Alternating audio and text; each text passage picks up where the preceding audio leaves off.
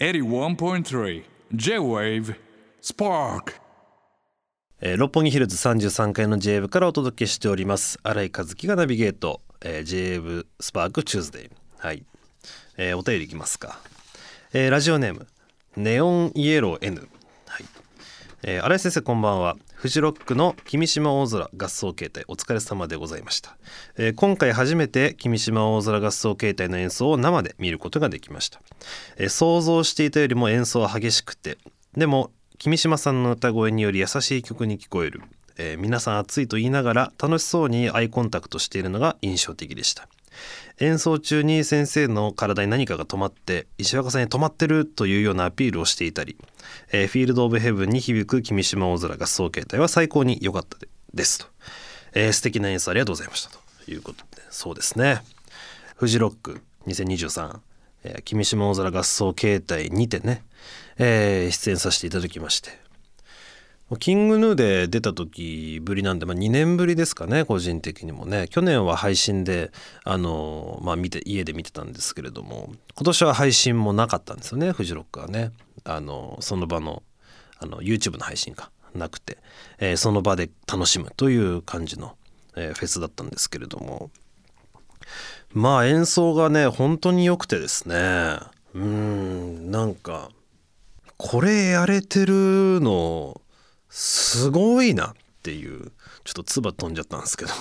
それくらいあのいい感じになってきてるんですよね今ね。あの合奏形態ね。うん。なんか新しいシステムもね入れてみたりして結構もう分かんない感じになもう一目見た感じじゃ全然分かんない感じにねな出音になってるかななんて思うんですけれども。うん。やっぱなんかあの本番で放たれるものみたいなのが、まあ、特に石若とねドラムの石若俊とややると出たりとかするのでその感じはすごく楽しいですよねやっててね。うん本当ありがたいですよ。うん、でフィールド・オブ・ヘブンも初めてあの出させてもらってこれで一応メインステージは制覇っていう感じなんですかね。うん。ありがたいことにね。でなんか結構ねフィールド・オブ・ヘブンってフジロックの会場の中だと結構歩くんですよね。すごく遠くて。っていうのもあって何ていうのかな。だから本当に見たいものにをめがけていかないと見れないみたいなステージなんですよね。そうだ逆に言うと出る側からしたらもう本当に見たくて来てる人が来てるんじゃないかなと、まあ、勝手に思ってるんですけれども、まあ、そういうのも相まってなんかその空気感がねなんか今まで出たそのレッドとかホワイトとか、まあ、グリーンもそうですけどやっぱちょっと違うかななんていうのは個人的な体感でしたね。うん。やっぱりそのグリーンホワイトまあホワイトもちょっと多いけど特にレッドグリーンとかは割とこう移動ながら聞きとか通りかかったりやってたから見るみたいな人も結構多くてね。うん。まあそれはそれですごいいいことなんですけれども。だからなんかまた特別な環境というかすごいなんかうん密閉空間みたいななんかそういう感じ？うんでしたねやっててね。いやすごい良かったですね本当に。まあ8月もねあの君島のワンマンありますしうん。てかやっぱりそのフジロックっていいよなっていう感じをなんかお客さんみんながそう思っているっていう感じがしたんですよね。僕もあの出番終わった後で歩いてたんですけどその会場をね。うんなんかみんなおのおの楽しんでてまあなんか初日は特に雨も結局降らずだったんでねあの割とこう過酷な時マジ過酷なんですけどフジロックって。もう本当に誰とも会話できないみたいな状況になるわけ。あの嵐みたいなことになっちゃうとね。うん。でもなんかそんなことはなくまあそれはそれで暑すぎてめちゃくちゃ大変だったっぽいんですけどうん。お客さんはね。まあでもなんかすげえなんかフジロックっていいよなってみんな言ってるような気がして頭の中で。なんかそんな感じでしたね。なんか前日にこう前乗りしてその後こううだうだ夜のピラミッドガーデンだったっけ？チルできる場所みたいなところでダラダラしてたんですけどその感じもいいよね。なんかお客さんがみんな時間ある感じがすごくいいんですよね。フジロックってあのやることねえなみたいなみんながさ忙しいまあそのもう時間を作ってフジロックに来るっていうことでもうバーンと時間空けてるわけじゃないですかみんなね。あそれが何？なんかみんな暇そうなんですよねフジロックのお客さんわかる？なんかキャンプいてなんか椅子座って疲れて立ってる人たちのちょっとちょっと周りにこう自分で持ってきた椅子でこう座ってこうあのそう余裕があるっていうんですかね。余裕があるって言ってって今山村さんが言ったけどいや暇そうなんですよね なんか疲れた歩くの疲れホワイトまで来たけど歩くも疲れちゃったからなんかもうあってやってる人とかさ 結構多いわけよ。で普段さ都内にいるとよよりさそういう人の低たらくってあんま見ないでしょ なんかそれがすごい良かったんですよね俺的には。なんかゆっくりしてんなみたいなこいつらゆっくりしてんなみたいなおじさんとかももうなんかもうあのもう動けなくなってグリーンの斜面の芝生とかでちょっともう寝てる人とかいるじゃないですか。あれがいいよねなんかあれできるのってさ変にこう都市部のフェスだとさ帰れちゃうからうんちょっとこうやっぱりそのサイクル生活のサイクルの中にあるけどこう、まあ、フジロックってまあもう辺境にわざわざ音楽聴きに行くからもう時間をばっつり空けなきゃいけないじゃないですか。もうすげえ暇そうでそれがそれが良かったかも一番。なんか空気感として。久々にこういう感じにななんか見たなみたいな感じでしたね。うん。そんな感じでございました。あ来年も行けたらいいですねフジロックね。うん。はい。そういえばそのこのラジオの前にねあのとある録音をちょっとやってきたんですよ。うん。それがですね。まあ初めましての人。で僕がずっと尊敬しててずっと会いたいなっていう人に、えー、直接声をねかけていただいてこの録音があるんだけれどもちょっとお願いできないみたいな「あもちろんやりますよ」みたいな。で日にちがちょっとここしか空いてないんだけどどうかなみたいな。であその日だったら富士から帰ってまあ行けるか行けますみたいな。ありがとう助かりますみたいな。じゃあちょっと後ほど音源送りますとか言って。で前日になって。まあさらうかと。曲見るかっつったら。やばい超難しくて曲が。久々に弱りましたね。参っちゃった家で一人で絶望してて難しすぎて曲が。曲が難しすぎてドラムは石若俊だったんですけれどもこんな僕も佐世くんとかいろいろ難しい変拍子がやってます。結構あのできる自負あるんですけど結局できできないまま当日 弾けないまま当日にまもつれ込んで今日やってきたんですけどなんとか終わっていやちょっとねあれはしびれたな。結局その前日一日がその曲を練習するためだけに終わっちゃったんですよ。3分ぐらいの曲なんだけど曲1曲。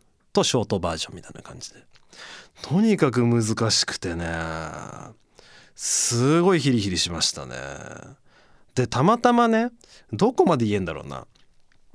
そうたまたま僕がこう最近たしなんでこう楽しんでたコンテンツがあって普通にハマってたものがありましてそれのものの音楽なんでまさか僕が関係者になれると全く思ってなかったんですけどいやヒリヒリしたね。あれはもう久々に脳がマジ酸欠。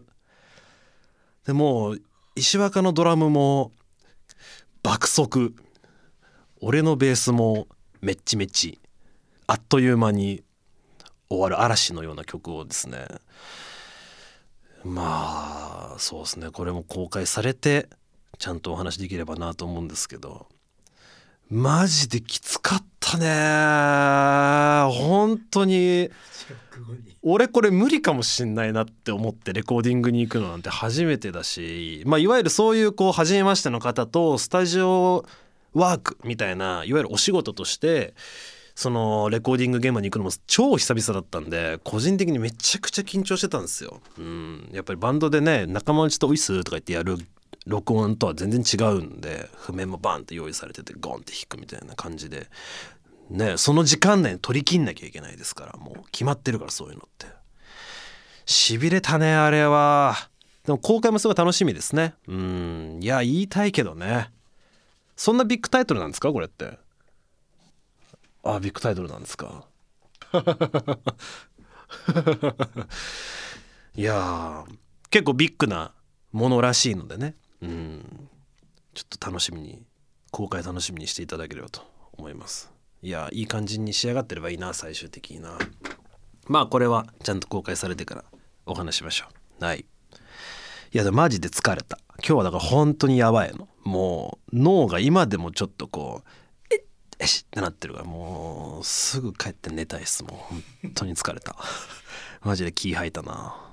えー、メッセージありがとうございました。まだまだメッセージお待ちしております。ツイッターの場合ハッシュタグ SP813 ハッシュタグ JA をつけてつぶやいてください、えー、また番組ホームページにあるメッセージトゥースタジオからも送ることができます。僕への質問お悩み相談番組でやってほしいことなどお待ちしております、えー、さらに番組のインスタグラムもあります。アカウントは JA アンダーバースパークアンダーバーキングヌーでございます。ぜひフォローよろしくお願いします。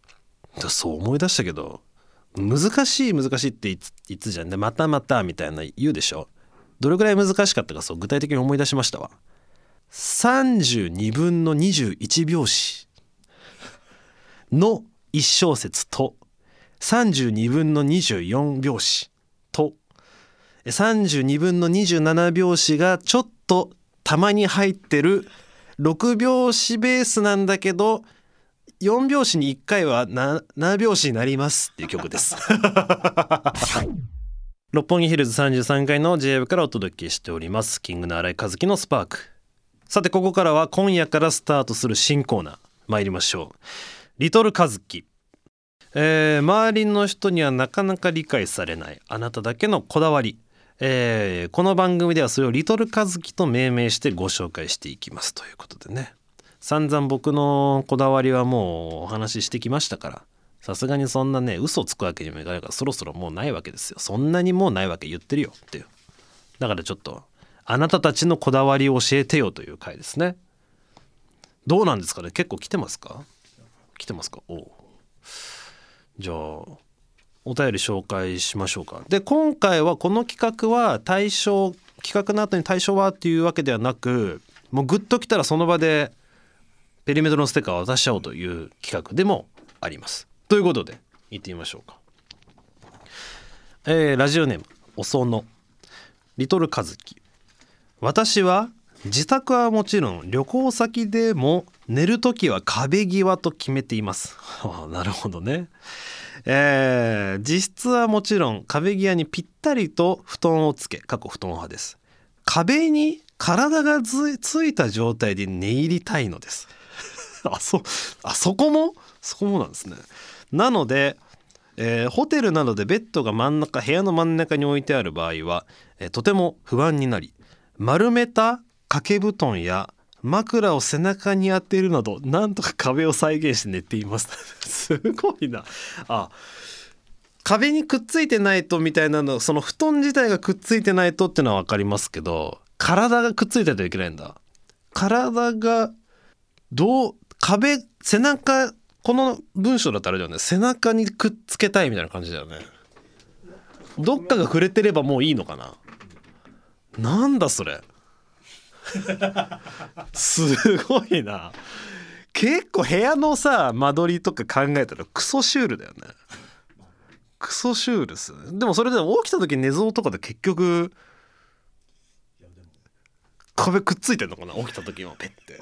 それ体言わすけど大丈夫。お結構。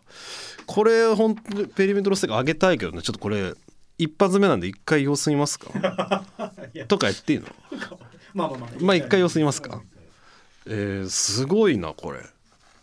安心できない。まあでも寝る時の安心できるできないっていうのはありますからね、うん。えー、ラジオネーム村上っち。新井さんこんばんは。初めてメッセージを送らせていただきます。ありがとうございます、えー、私の小さなこだわりはいくつかありますがその中でも学生の頃からずっと続けている絶対に譲れないこだわりがあります。それは、うん、シャンプートリートメント泡立てネットその他お風呂で使う全てのものは毎回ん？お風呂から出るたびに水洗いしてタオルで拭いてお風呂から出します。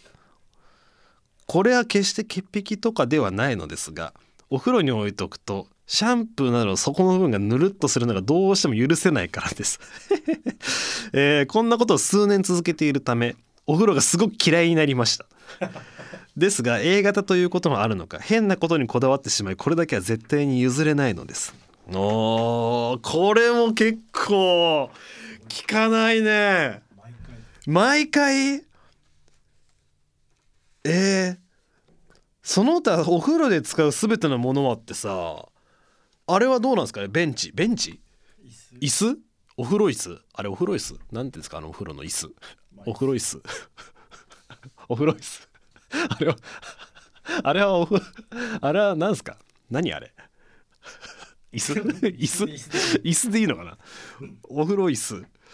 とかお風呂桶？バスチェ手手手オッケオッケー。ちっちゃい手弱のタイプと大きいやつとあるよね。大体その3つありますよね。ハードウェアとしてあるよね。お風呂ハードウェアとしてあります。えーだ洗顔もでしょ？女子だとクレンジングオイルとかもあるよね。結構すごいな。それ嫌になるね。お風呂入るの。まあでぬるっとするのが嫌なのも分かりますけどね。ああすごいなそれ。それ彼氏とかどうなるんだろう。で彼氏がそのままにしとくのも嫌だってことだよね。もし同棲してたとしたら。はあ結構強烈ですね。意外といいな。これペリメートのステッカーあげたいけど様子いますか？これどどう 様子これでも全部あげることになっちゃうんじゃないかっていうね感じもしますけども。一旦次に行こうか。ラジオネームとめこ、えーリトルカズキ。あれ先生こんばんは。新コーナーリトルカズキですが、えー私は丼物を食べる時、えーつゆでご飯がべちょべちょになっていることが許せません。はいはい、えー白いご飯の上に具がな乗っているだけでいいのです。はいはいはい。えーつゆを後がけとかしなくて全然いいです、うん。えーすき家で牛丼を注文する時えータブレットで注文するシステムで牛丼を選択するとカスタムというのがありそこをタップするとつゆだくつゆ抜きネギだくネギ抜きが選べるようになっていますと。でもちろんつゆ抜きを選ぶのですが出てきた牛丼はやっぱりつゆがしみしみしまくっているんですと、うん、なので作り直してもらいました。次行った時は作り直してもらうのはさすがに悪いのでタブレットで注文してすぐ店員さんを呼んで口頭で説明したんですと。だけど2がビチャッとしてるのが出てきて 結局また作り直してもらったんです。えーならば牛丼牛皿定食にしたらいいじゃんとお思いになるかと思いますがそれだと価格も違ってくるので悩ましいところですと。うんなるほど。僕もね牛丼屋さんで働いてたことありますから高校時代ね。いましたよ。あのネギだくつゆ抜きネギダクダクでって言ってくるお客さんとか。でそれで頼んだ後に生姜が紅生姜を一面に絶対乗っけるお客さんとかねいましたね。もう何食ってんのかマジ分かんない。その人が行くともうその紅生姜が半分ぐらい減るからすぐ補充しなきゃいけないみたいなそういうこともありましたね。高校の時はね。なるほど。はい。えーラジオネームおゆき、えーリトルカズキ世の中的に7という数字はラッキーセブンと称され縁起がいいと言われますよね言われます。私は普段の生活でどうしてもそれを意識してしまいます、はあまあわかるけどね。え？え？先読んじゃったけどえ？例えばシャンプーする時いつも7プッシュします。え？ー、7プッシュ？7? 7? そんな感じで何かする時についつい数えて7になるように調整してしまいますがこれって私だけでしょうか？そうです。7プッシュ？もう落ちるよね。手手の手から落ちるよね。あとシャンプーの減りクソ早くない？それ。どれぐらいのスパンで買わなきゃいけないのよ。7倍早いってことでしょ？まあ女子だと、まあ、このね女性おゆきさん女性なんで、まあ、2プッシュとかですか？多くて3なのか？ちょちょっとちょっとそ女子のシャンプー相場ちょっと分かんないんですけど、まあ、2だとしてもそれでも2.5倍ぐらい3倍ですか？3.5倍ぐらい早く。え？それって逆に泡立つのかな？もう泡立たないとかそういう領域なんじゃないの？泡立つのかな？さすがに泡立つか。コンディショナーとかも7プッシュすんのかな？じゃああのお寿司屋に行くとさポン酢だけプッシュ式のところとかあんじゃん。醤油は普通だけどみたいな。そのポン酢は7プッシュすんのかな？もうご飯べっちょいちょになってもうあれですよ。とめこさんなら変えてもらうみたいな感じになりますよね。ちょまあそれは関係ないか。7プッシュか。すげえなすごいね。まあわかるよ。数字。まあちょっとゆかりをがありたいみたいなね。あわかるけどね。あロッカーとかね。番号とかね。77にしようとかやるんでしょうね。まあそれはわかるけどさ。シャンプーこれ弊害出るよ。これ旦那さんいたらどうするさっきもそうさっきのパターンもそうだけど旦那さんいたらすんごい速度で減るねってなるよね。すごシャンプーだけはやめた方がいいんじゃない？他は7でもいいけどさ。すげえな。これはペリメトロンステッカーでしょうね。あら。これ強烈だな。なんかその左右が対象にならないと気が済まない人とかっているじゃない？なんかかまいたちの濱家さんとかもなんかそんな話ありますよね。そういうのはわかるけど。なんか。7いや例えば例えばシャンプーする時いつも7プッシュだから それ以外も絶対あんのよ。聞きたいそれそれ以外の7を聞きたいねすごく。ちょっともしおゆきさん聞いてたらね他の7が他の例えばの7がちょっとどんな程度の7なのかあ全然あその程度でシャンプーがやっぱり特殊だったんだかもしれないし他にもこのシャンプー級なのがあるのかもしれないしちょっと気になりますねこれおーやっぱあんじゃん。俺なんか全然普通じゃん。え？普通じゃないですか？割と普通の。これに比べたら。普通でしょ俺生活様式でこういうことは壁に背中くっつけて寝るとかさ 結構特殊だよね。壁にそうですね。壁に壁にぴったりと布団をあの体をつけるお園さんにもペリメトロンステッカーあげましょうか。せっかくなんでね。ちょっとあの間取りを想像したらかなりシュールだったんで。これちょっとグッときちゃいましたね。あーいいですねこの企画。ちょっと面白いな。ちょっとこれまだまだ続けていきたいですねこの企画ね。はい、えーたくさんのメッセージありがとうございました、えーこんな感じでねあなたのリトルカズキお待ちしておりますから。いつでもお寄せください。ありがとうございました、えーキングの新井和樹のスパーク、荒弟子のお便り紹介していきましょう。ラジオネームプリンちゃん。新井先生こんばんは。先週の放送で先生がやっていた石原マネージャーのモノマネ油でご飯食べれる。最高におかしかったです。過去68回の放送の中で一番笑いました。そこか。もうちょっとあったと思うんですけどね。俺の体感上ね。雑石原モノマネが一番おもろよかったかなあのあのモノマネちょっと逆にそんなに手応えなかったそのモノマネをやってる先生の顔が見たいので放送後期でやっていただけないでしょうかよろしくお願いします顔なんか顔なんて別になかったですよねうん過去一笑って過去一笑ったんだってうんちょっとざちょっとやっぱ尺だな。ここに来てもいいし今日石原さんいないんですよ。今日はちょっとお仕事があってね。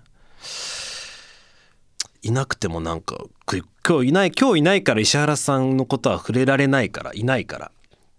今日は石原を回避できるななんて勝手に思ったんですけど差し込まれちゃったね。いないのに話題になっちゃってるもんね。ちょっとあんだよな節々でそういう節も。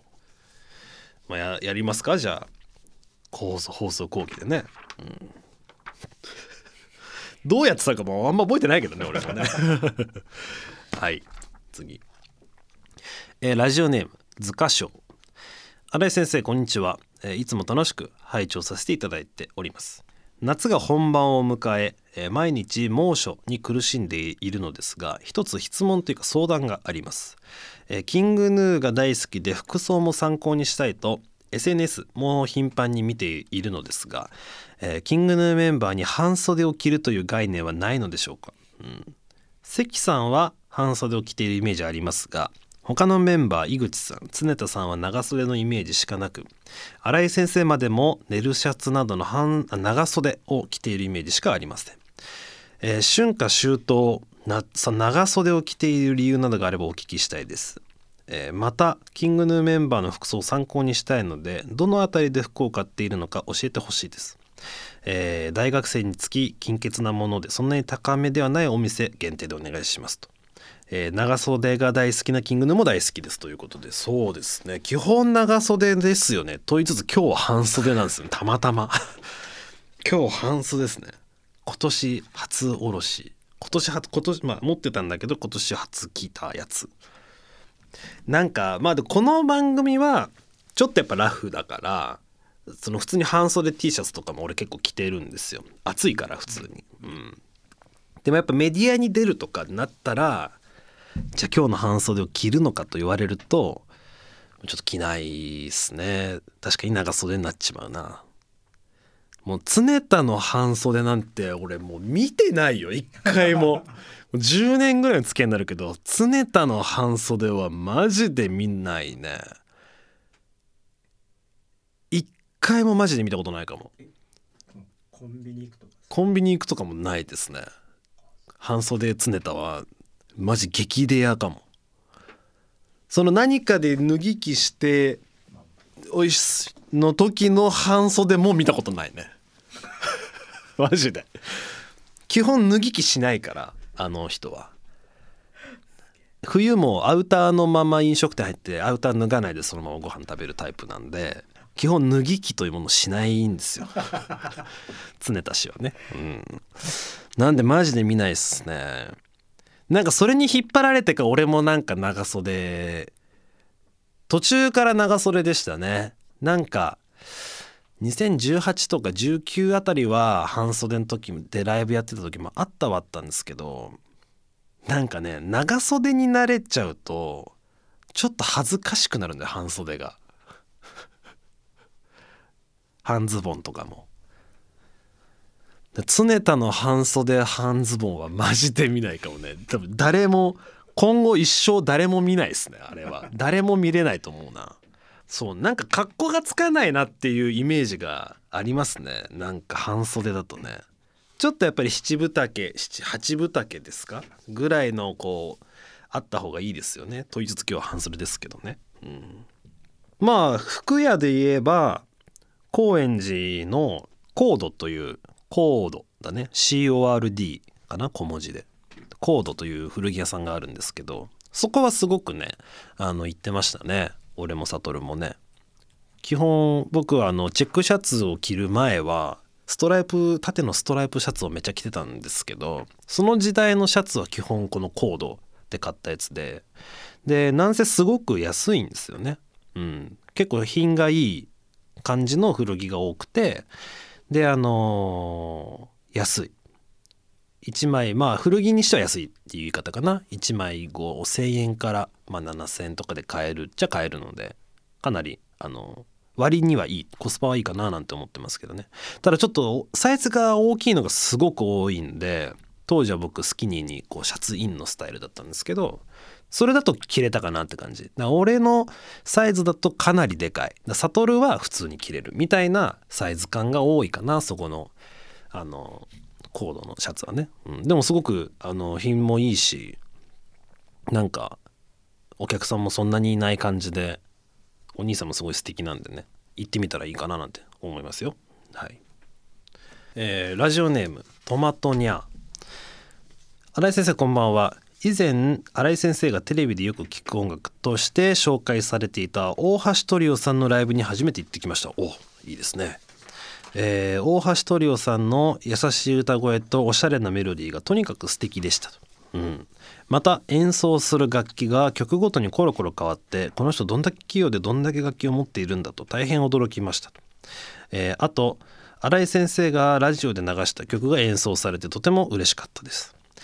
えー新井先生今後大橋トリオさんをラジオにお招きする計画はあるのでしょうか？新井先生と大橋トリオさんのコラボが聞けたら嬉しいです。よろしくお願いしますということで。うん。そうですよね。もう好きとかじゃないくらいめちゃくちゃ聞いてるからちょっとね恥ずかしいですよね。おお招きするのが何喋ったらいいんだろうってなっちゃうから。いいつもの新井さんいやー。ちょっと恥ずかしいんですよね。でゴッチさんはもうアジカンっていうものがあってお招きした時はね。僕がアジカンのベースを弾くことはないじゃないですか。基本的には。ゴッチさんのソロは別としてね。で大橋トリオさんは大橋トリオさんだから。だから俺は本当に対等な立場として声がかかるのを待ってるんですよ。でととかくとかくこう何もしないっていう。呼んじゃうとなんか呼ん呼んで呼ばれたしなんか変なプレッシャーがかかってサポート例えば俺が大橋トリオさんのベースを弾くことがあったらなんか変な忖度が生まれちゃっても嫌だなっていう。呼ばれるならフラットで呼ばれたいという枠を残してるんですよ僕 わかるかな？ベ一ベースプレイヤーとして普通にお呼ばれるように頑張ってるということでございますよ。うん、なんで呼びません。っ